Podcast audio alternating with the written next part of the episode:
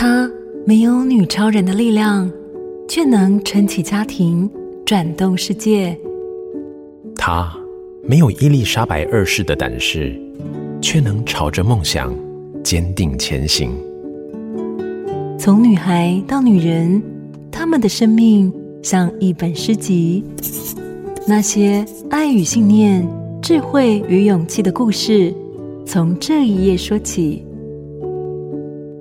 一起翻开《影响力时间》Her Story。大家好，我是觉如，欢迎收听好家庭联播网的节目《影响力时间 Her Story》。那么在上一集节目当中呢，我们提到孙翠凤老师，她就像一条鱼，像一朵花，以及就像是艺术界的恐怖分子一样哦。接下来要把主持棒交给我们的共同主持人凤玉执行长。呃，我们知道小凤老师，她二十六岁唱戏。然后三十岁才开始练功，那么在这个拉筋练基本功的这个过程里面，难免他受伤。包括他今天到我们节目现场哈，他也是哈哦，龟仙窟窿是凶哈，叫大起对狗有，还大起对雕哥啊，你好，真的是给身体留下了一些伤害了哈。这些病痛呢哈。您曾经因为这样后悔过介入这个行业吗？您觉得哪些是荣誉的伤疤？哦，很多很多，我都记得在我身上。是 从事传统戏剧呢，最辛苦的就是我们身上要练很多的功。那这个功呢，包括有武术，有美美的身段，然后它有很多刀把枪，然后水袖。任何一种的舞台上的美的元素呢，包括舞蹈，全部的把它培训在你的身上，那就是在茁壮一个演员他身上的配备，跟他身上要展演出来。所以，我们除了要唱、念、做、打啊，做就是做工嘛，就是表演嘛。那打就是我们所谓你必须要训练基本功，要有所有的这个配备。那我就是一个不服输的女人。是，其实我已经可以唱到呃第一女主角，但是她是文戏，是武戏，我真的就没办法，因为没练功。后来我在三十岁，我就觉得我不要再做冷板凳，因为我每一个阶段就告诉我自己，我不可以做冷板凳做太久。好，当你能力不足，你可以做一下，可是你就要鞭策自己，是在境界。那我就去用这样的方法鞭策自己，因为我要嫁的时候呢，我妈妈跟婆家呢提了一个但书，是。我的女儿不可以回你们家唱戏，她没有上过舞台，你们这个唱戏太辛苦了，所以从此之后我回到婆家，永远都不用上台，公公婆婆也信守承诺，是。那因为就是公婆这么包容。第三方娶一个完全不会，对家族真的没有帮助，台上台下都不行。但是他们还是包容我，而且是更疼惜我这个从台北嫁过来的新妇。那我那时候在想，除了他们这个家族缺人以外，缺人才，那我是人家的媳妇，我就必须要投入。只是想玩票而已，就回来，哪知道就这样一头栽进去。后来我决定练功的时候，就真的是受伤累累。但是这个受伤是我自找的，跟我的公婆一点关系都没有，跟明王园任何一个前辈关系都没有。是因为他们当初是持反对的，是不准我练功，他说一定会受伤。但是您看到了自己的责任。在这个家族里面，是我希望就是说，那个媳妇可以演樊梨花，那个媳妇可以演薛丁山，我也应该要可以。然后就这样子给自己永远定一个目标，定一个目标。所以在练功当中，他们说你不要去练，你练了容易受伤。我说练功一定会受伤的嘛，小朋友来练也是受伤，但是他们会痊愈。是我很难痊愈。因为他们说你生了小孩，你的钙质流失，骨骼僵硬，所以你的痊愈是不可能百分之百，你会留下纪念品。我说哦，当初想纪念品那应该还不错吧，没有想到那个叫做后遗症，然后就是气象台。那我觉得呢，在练功这一路当中哈，虽然我第七年就演到了反串的男主角，是，但这当中我永远记得，像风雨姐问我的，有哪些是你荣誉的象征纪念品？嗯、其实我都觉得说，哦，那个是我演哪一出戏的，留给我到现在。好，我我印象最深是一九九零年，是明华园第一次被派去北京。表演，那那时候两岸是没有相通，是，但是我那时候已经演到了男主角，哦，所以我就要练那个男主角的功，是。那男主角的功呢，因为那个戏是文武戏并重，是，所以呢，我就啊培训，我就一个教练跟着我，整整培训了一个月。我们跟运动员差不多啊，是我就是个别的老师，然后一直帮我培训。培训当中呢，我就把我的左脚给撞受伤了。哇！因为我做一个跳叉，我们劈叉哈，这是一字马嘛哈，就叫做劈叉。但是我是做跳叉，跳起来 整个坐下去，空中对劈腿劈腿下去，是因为那样才显现他是男人嘛。我如果做那个啊柔的劈叉，那我觉得那个不是我要的，因为我既然演到男主角，又要去国外表演。当然要让他们看到一个女演员也可以做到，是，所以我就做一个跳叉。哪知道那个跳叉下去，因为我们的舞台不是剧场的舞台，我们是在户外搭的一个舞台，所以它是木板的。那木板是条状的，嗯，然后所以你太用力的话，它是会弹跳的。是，那上面只铺了一个薄薄的地毯。哦，我就这么一用力撞下去的时候，然后就。打上来就打到我的大腿骨，那整个经络就大腿的经络整个肿胀。哇！哦，天哪！我马上不能走路，就人家去扶我起来。可是我能回去看医生吗？不行，嗯，因为晚上要演出了。哇！我就赶快化妆，忍耐，然后一边化，眼泪一直掉，然后没办法做，只能做一半。嗯，就这样，那一天。到了台上都可以演，一过了戏台，我就倒在地上，就是其他演员又再把我扶起来去快换，换好了我又出去演。哇！那我不知道哈，那是什么力量？其实后来就是凤玉姐你刚说的那个叫做意志力。对，就是当你要完成一件事的时候，你不能够出错，你要完美的给大家看到。因为那场戏我又是男主角，是，所以我就这样延误了，没有去看医生。等我演完了，再回到老家，已经半夜，没有医院。潮州那个地方又很偏僻，是，所以痛到隔天一大早，哇，赶快去敲急诊，嗯，然后赶快去看。这条腿呢，又不能休息，因为我们马上要出国，所以我就带着受伤的左脚。去北京表演，哇然后也是忍耐，咬着牙，该做的还是要做。但是。还好，我们那一场把它表演的很成功，再带回来。所以我永远知道我的左腿是去北京留下来的。嗯，然后呢，我的眼睛下眼睑有一个疤，是那个疤是我要上国家剧院，我演出叫做《李靖斩龙》。李靖就是李世民的开国大臣，嗯，功夫很好，所以他救了李世民。是，那那一场戏呢，我又跟我的教练讲，老师，我不要拿枪了，因为枪对我来讲太简单了。我可不可以拿不一样的道具？嗯，不一样的道具哦，双枪。我说，老师说，可是双枪不适合，那你就拿一个一个长枪，一个短鞭，它变成是两个不。长短不一样，重量不一样的道具在手上，嗯嗯、是那对演员来讲是要一直练，一直练。所以我不知道那个是比较高难度。我还跟老师讲，好，我练。那在这练的当中呢，都没事。然后我的枪跟我的鞭也非常的吻合，他们两个相处的很好。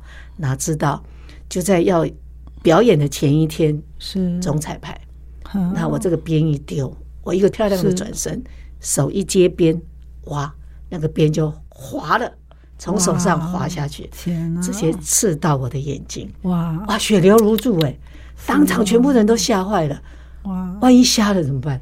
赶快，第一次让人家很快速的所以就送到医院，啊，医院把血清一清。哦，小姐你很幸运，你还好在下眼睑，哇，差一点点就在眼睛。我说可是你的伤口很大，嗯，他说这个要缝起来至少要五六针，是，我说缝五六针哦，哦，好好好，那你你赶快帮我缝，我要赶快回去。他说哦。小姐，你做什么？我说我在表演的。那时候谁也不认识孙翠凤，刚冒出来而已啊。然后他说：“哦，好，那我帮你打麻药，那你回去冰敷，因为明天会肿起来。”我说：“啊，肿起来？”我说：“不行诶，我明天就要上台了，我不能让它肿。有什么方法比较不会肿，可以让我上妆？”嗯，他说：“那就不要打麻药，就这样子缝，你比较不会肿很大。”我当下不知道哪来的勇气，是我跟医生讲：“好，不打麻药，缝吧。”哎呦天！因为我在我在想象，我们戏里面有那个好勇敢关老爷，不是不是受箭伤吗？他还刻骨哎，那个华佗不是帮他手术吗？刻骨吗？他还看春秋。那时候还想象自己有很勇敢的，只是没有春秋可以看。我想说啊，就缝而已嘛，好，就让他缝。哦，那个那个医生真的很厉害，然后他就叫那个护士哦，是你把他的手握住。我说不用了，你快一点了，我要回去了。那护士说，我们还是握住好了，你等一下不要乱动。缝了第一针下去，哇哇天哪，我哀到不能哀耶，那个声音比我生小孩还要痛，哀得好大声。我说哇。这也太痛了吧！因为伤口很深。对呀，伤口很深。他说：“小姐，你忍耐啊，你自己不打麻药的啊，现在来不及了，还有四五针哦，你忍耐。”就这样，每缝一针，我就哀得好大声。觉得护士小姐的手哈，真的有用。最后我把它收掉的时候，也就已经弄凹青呀，被我的指甲都把它抓到，都已经淤青了，真的很痛。我人生哈有史以来，我都可以告诉人家。当你不打麻药的时候，那种痛是什么痛？就这样，你进展龙带给我的伤疤，那其实还有很多很多在我身上的伤。对，像我两个膝盖都开刀了，是那那个就是演小生，演很多。我们有很多的跪步，是跪着，跪着就已经很伤膝盖。我们还要用跪着走路，那个叫跪步。是，所以我常常要需要用到跪步，就这样把所有的软骨。全部撞破了，哎呦，撞碎了，我都不知道。粉碎性的，粉碎性的，还好不是骨头哦，是软骨。我想说，我怎么演到了大概最近前三年才开刀？你看我把它支撑多久？然后医生说：“哎，你这个要开刀了，这不行。”所以我永远记得啊。所以他叫我以后不要爬楼梯，不要再跪别人了。我说好，谢谢，我就演皇帝了。真的是人前显贵了哈，人后流泪，流泪，真的是这样。是是，我这边很想再请教一下我们那个崔凤老师哈。我们知道您现在很多时间都投身公益，用您的生命哈在影响生命哈，然后也希望就是给家族做一些传承，不只是自己的家族，还有就是我们的年轻世代。也希望他们能够借由呃您的努力哈，然后投入我们的歌仔戏哈。希望我们不要哈阻断了这个歌仔戏的一个传统文化的这个学习。那么借由歌仔戏哈来歌颂这个女性的力量哈，您未来的方向您是怎么样的规划？我非常的感恩，就说我后来决定。我学的是歌仔戏，因为我站在舞台上表演很多不一样、形形色色的角色，然后往台下一看，其实台上有什么样的人，台下就有什么样的人。所以我永远记得我的老爹告诉我们一句话：我们表演的是忠孝节义，节义，然后伦理。道德是，所以我们台上是这样演，台下也要这样做，不能够演一套然后你自己私底下呃做一套。是所以这句话我永远记得。所以我觉得我第一次被感动的是，我第一次可以演女主角的时候，其实我是演一个刘全的妻子，叫做李翠莲。这个戏呢，在很早很早就有这出戏，叫《刘全进瓜》。是，其实他如果以现代的观点来看，他就是一个很典型的家暴。哦，就是刘全是一个落地的秀才，是，可他每次呢没有上榜，他就怀疑东怀疑西，然后每次把这个气出在老婆的身上，嗯，就觉得是他老婆带什么扫把星啊，扫把星啊，对对对，所以呢。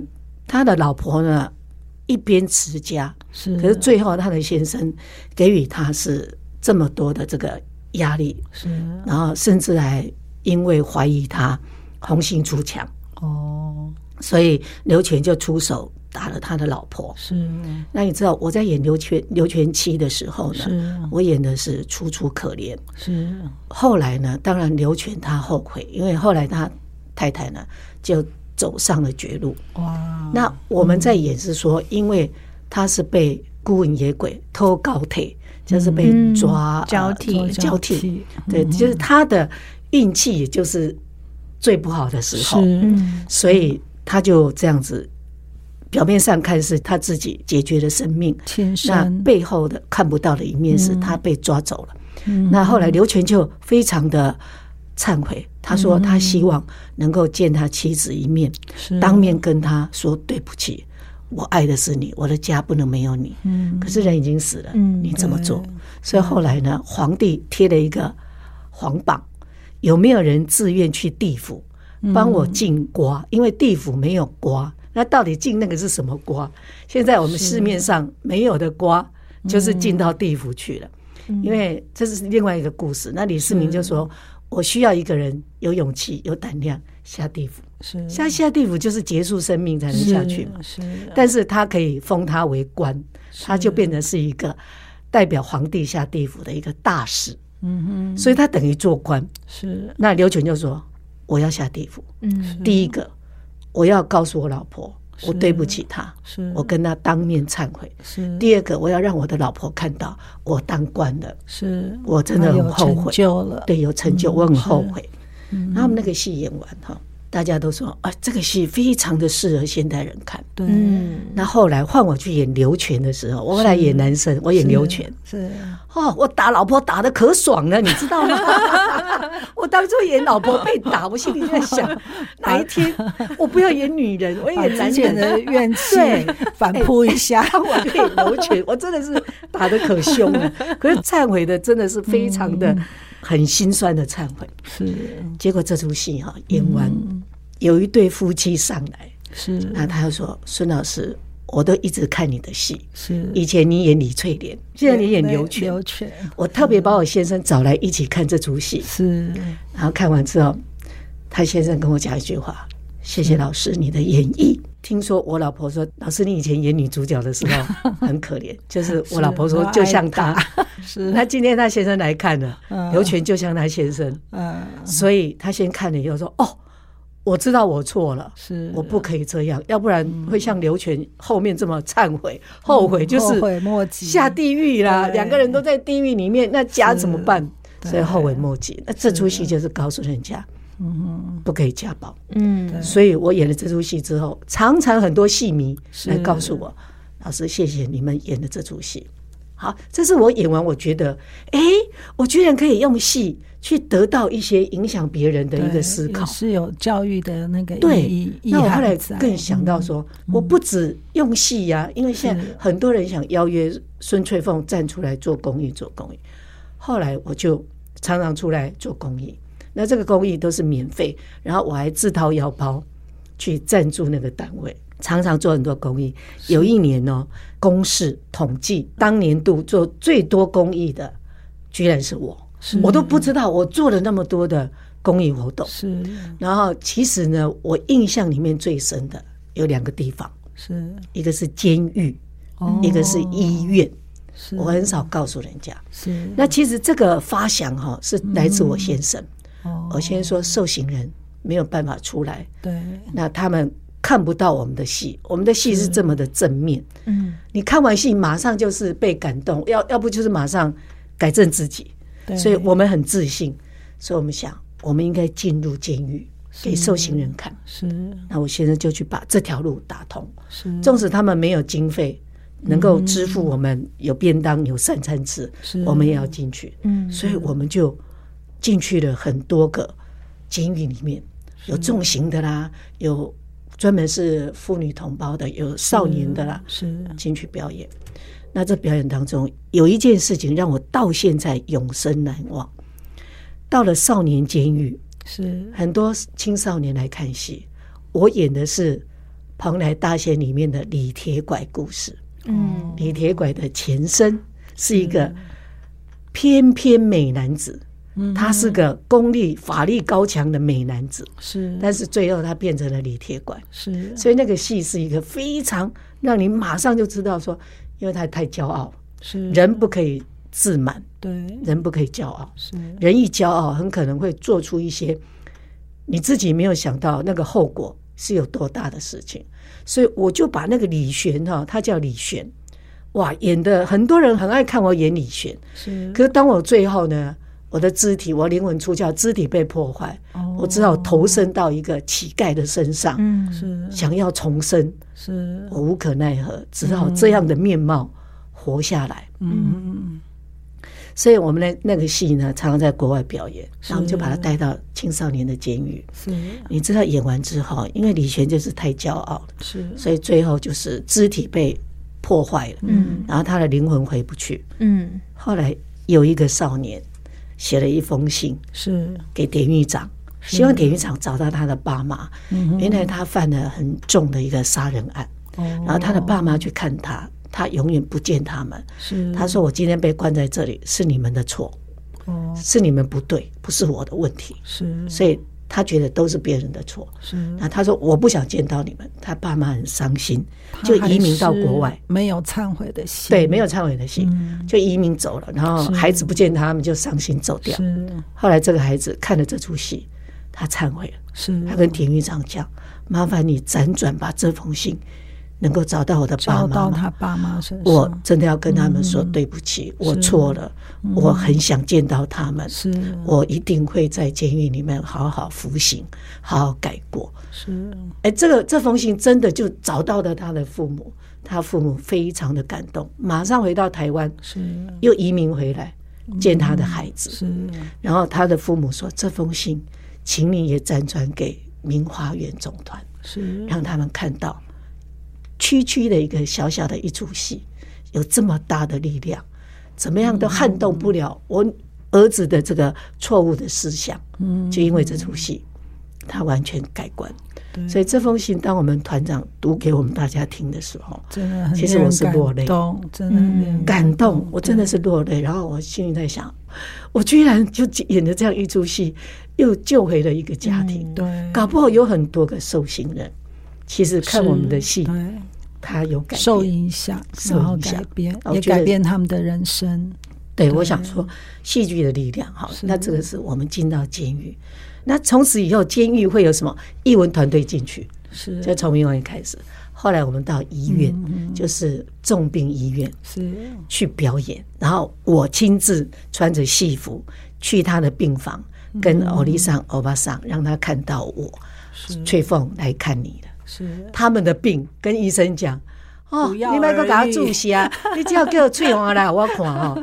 我的马上背就好啊，可以不要而已了。哎，这个我们也无形中做了一些事情，棒，真的，真的是很令人感动。就是小凤老师他以自己的生命，然后可能被这一些所演的角色给影响，带到你的生命当中，然后你再把这一些角色演出来，去影响其他的观众朋友们。这真的是就是一环一环的，不管是影响，对，没错，真的很棒。那。今天在节目的最后，就要请小凤老师来跟大家分享一下近期的演出资讯，好吗？近期的演出资讯很棒哦，我们要到台中歌剧院演一出《昆生平卷》，那日期是九月的二十三、二十四，各位你为什么非来看不可？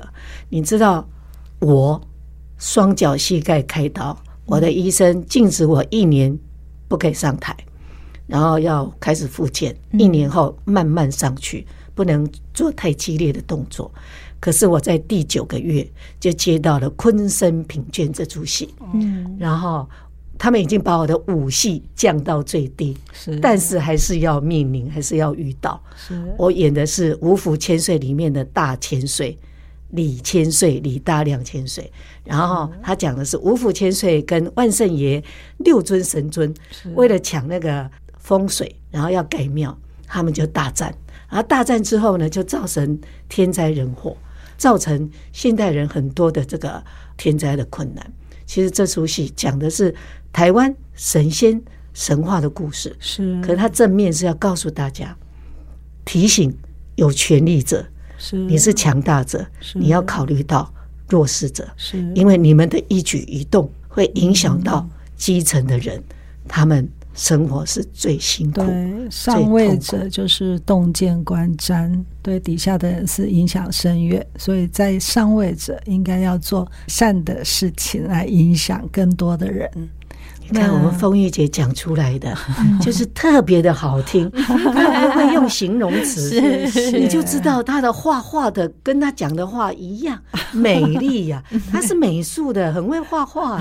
今天我旁边两位都是很厉害，哎，我们主持人是声乐的，啊，我要跟他讨教讨教一下，我才要跟你讨教讨教，谢谢。好了，今天非常谢谢我们的风玉执行长以及小峰老师来到节目当中，为大家带来了这么精彩的分享，谢谢两位，谢谢大家，谢谢大家，谢谢所有听众。Her Story 经典语录，我喜欢六个字：专业、敬业、乐业。当我选择了歌仔戏，我不甘于永远奴才女卑，所以我要专业。终于，我冒出了头。很多人找我表演，我千万不可以有大头病。我告诉自己要敬业，永远不能够拿翘。乐业。不管你处在哪一个时候，对你的行业千千万万不可以放弃。如果是你喜欢的东西，快乐转换一个心情，苦就苦一阵子吧。我们可以快乐一辈子。专业、敬业、乐业，快乐转换一下心情，苦就咬着牙苦一阵子吧。祝福大家都能够跟着孙翠凤老师、郭凤玉执行长和珏如一起快乐一辈子。感谢您今天的收听，本节目由中台湾女力论坛联合会协力关心女性议题。感谢守葳美学赞助，好家庭联播网台北 Bravo FM 九一点三，台中古典音乐台 FM 九七点七制作播出。也邀请您上 Podcast 搜寻订阅影响力时间 Her Story 收听相关内容。我是觉如，感谢今天来宾精彩的分享，我们下次见。本节目由首微美学赞助播出。在坚持美丽的道路上，您已经做得很好，也值得更好。首微美学邀您传递优雅、自信、坚毅与爱的信念，拥抱更美好的自己。